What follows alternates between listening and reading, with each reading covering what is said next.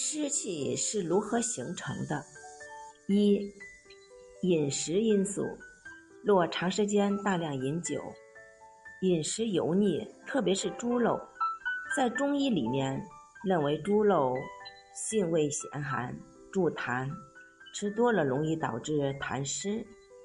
另外，在酷暑时节，往往现代人贪图凉快，喜欢喝冷饮、吃凉菜，也会导致湿邪内生。二、体质因素。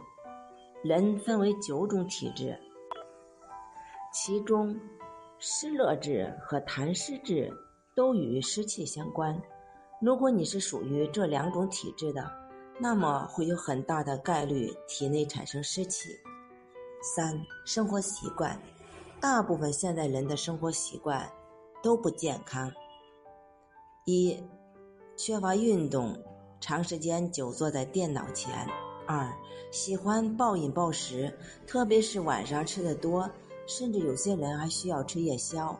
三、生活与社会的压力，长期过度的压力易导致肠胃的消化功能受阻，从而导致水分代谢失调，造成体内湿气严重。